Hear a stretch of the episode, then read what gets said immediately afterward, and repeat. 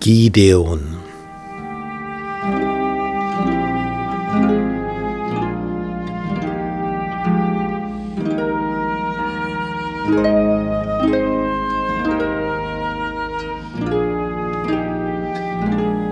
Und als die Israeliten taten, was dem Herrn missfiel, gab sie der Herr in die Hand der Midianiter sieben Jahre. Die Israeliten waren in Ägypten in der Sklaverei gewesen. Der Herr hatte sie unter Mose herausgeführt durch die Wüste. 40 Jahre hatten sie dort zugebracht aufgrund ihres Unglaubens. Und unter Josua hatten sie den Jordan durchquert. Jericho erobert das ganze Land schließlich. Und jetzt waren sie da. Und in diesem ihrem neuen Heimatland vergaßen sie sehr schnell, dass es der Herr gewesen war, der ihnen das alles ermöglicht hatte. Und hier im Richterbuch in Kapitel 6, Vers 1 haben wir jetzt gehört, sie taten, was dem Herrn missfiel. Und so gab sie der Herr in die Hand der Midianiter. Sieben Jahre. Das bedeutet, wenn die Erntezeit kam und alles eingebracht war, gewissermaßen die Jahresleistung in den Häusern gespeichert war, das Getreide, das Obst, das Gemüse, die Nüsse, die Herden sich vermehrt hatten, dann kamen die aus dem Osten die Midianiter, und nahmen, was sie finden konnten.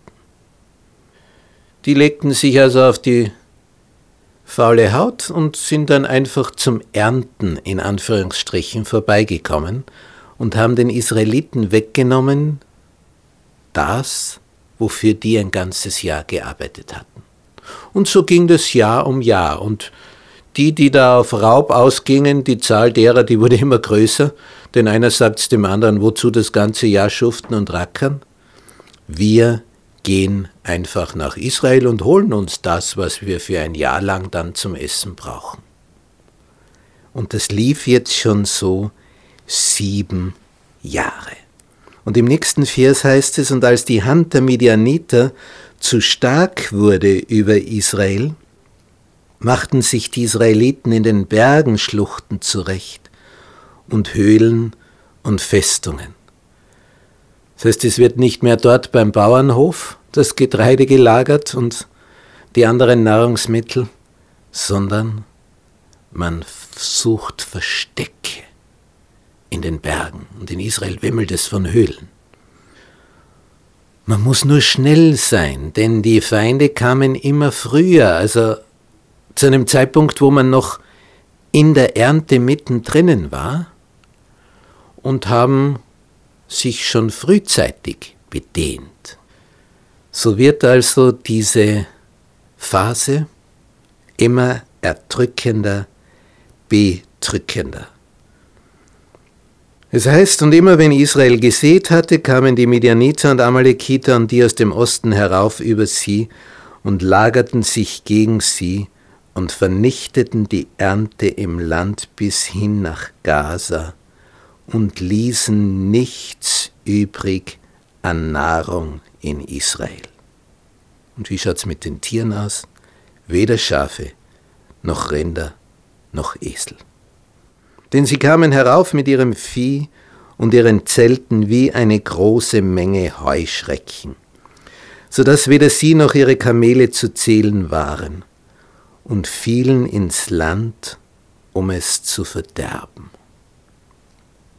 Wir heute, die eine Fülle von Nahrungsmitteln zur Verfügung haben, dass wir eher das gegenteilige Problem haben, wie werden wir nicht zu dick? Das Problem hatten die damals nicht. Die hatten das Problem, dass sie zu dünn wurden, abgemagert sind. Sie hungerten und das war bitter. Und jetzt schon sieben Jahre lang. Und es heißt, so wurde Israel sehr schwach vor den Medianitern. Was war die Ursache? gewesen. Sie taten, was dem Herrn missfiel, und er schützte sie nicht mehr länger.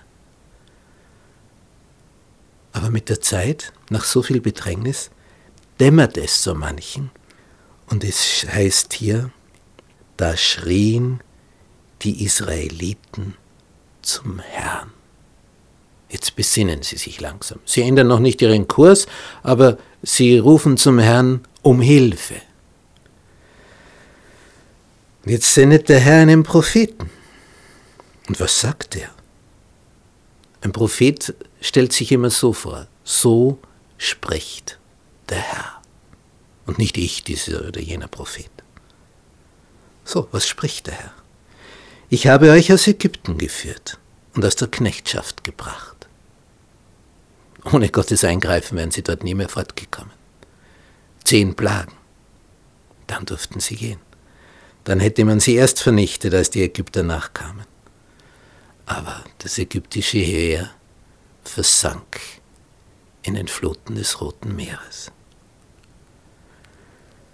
Und er sagt weiter, ich habe euch errettet aus der Hand der Ägypter und aus der Hand aller, die euch bedrängten. Er hat die Macht, er hat die Kraft, er hat sie vor allen gerettet. Und ich habe sie vor euch her ausgestoßen und ihr Land euch gegeben. Denn Kanaan war ja schon besiedelt, Palästina. Und ich habe zu euch gesprochen, ich bin der Herr, euer Gott. Und jetzt die Bedingung, ihr sollt nicht fürchten die Götter der Amoriter, in deren Land ihr wohnt. Aber ihr habt meiner Stimme nicht gehorcht. Das ist das Problem. Aber ihr habt meiner Stimme nicht gehorcht. Und darum sind jetzt die Segnungen, die vorher so reichlich waren, ausgeblieben. Was jetzt? Aber der Herr ist voller Erbarmen. Er hört das Rufen, er hört das Schreien. Und der Herr schaut, ob es irgendwo eine Person gibt, mit der etwas anzufangen ist. Und die Person wird besucht. Der Engel des Herrn kam und setzte sich unter die Eiche bei Ofra, die gehörte Joasch, dem Abiesriter. Und sein Sohn Gideon drosch Weizen in der Kälte, also wo man normalerweise bei der Weinernte die Trauben presst.